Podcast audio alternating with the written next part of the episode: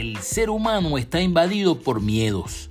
Solo aquellos que rompen sus propias barreras restrictivas y narrativas limitantes tienen la posibilidad de mejorar la vida. La vida mejora cuando controlas lo que hay dentro.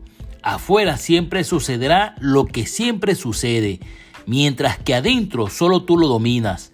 Tu corazón debe estar sujeto por tu visión, no por tus ansiedades. Recuperar la serenidad demanda altos niveles de espiritualidad.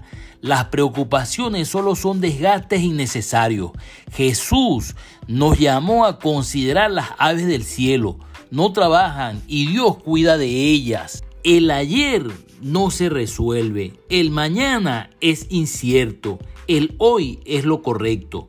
Vive un día a la vez. Confía en Dios. Él tiene el cuidado de nosotros.